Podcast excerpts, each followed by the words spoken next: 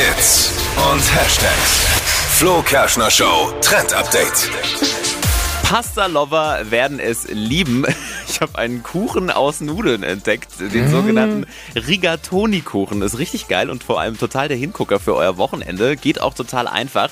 Die Rigatoni kommen hochkant in eine runde Kuchenform, werden also Roh. so reingestellt. Nein, natürlich wird das dann noch im Ofen durchgemacht. aber Wäre noch die- nicht fertig. Nein, aber die Rigatoni roh reingestellt. Ja, erstmal ja. schon. Dann Okay. werden die mit Tomatensoße gefüllt, Käse obendrauf und dann ab in den Ofen durch die Tomatensoße, ne, werden die dann gar. Und dann kann man das total schön in Stücke schneiden, wie so ein Kuchen, aber du hast halt einen Rigatoni-Kuchen. Also es sieht wirklich Geil. genial aus. Richtig lecker vor allem.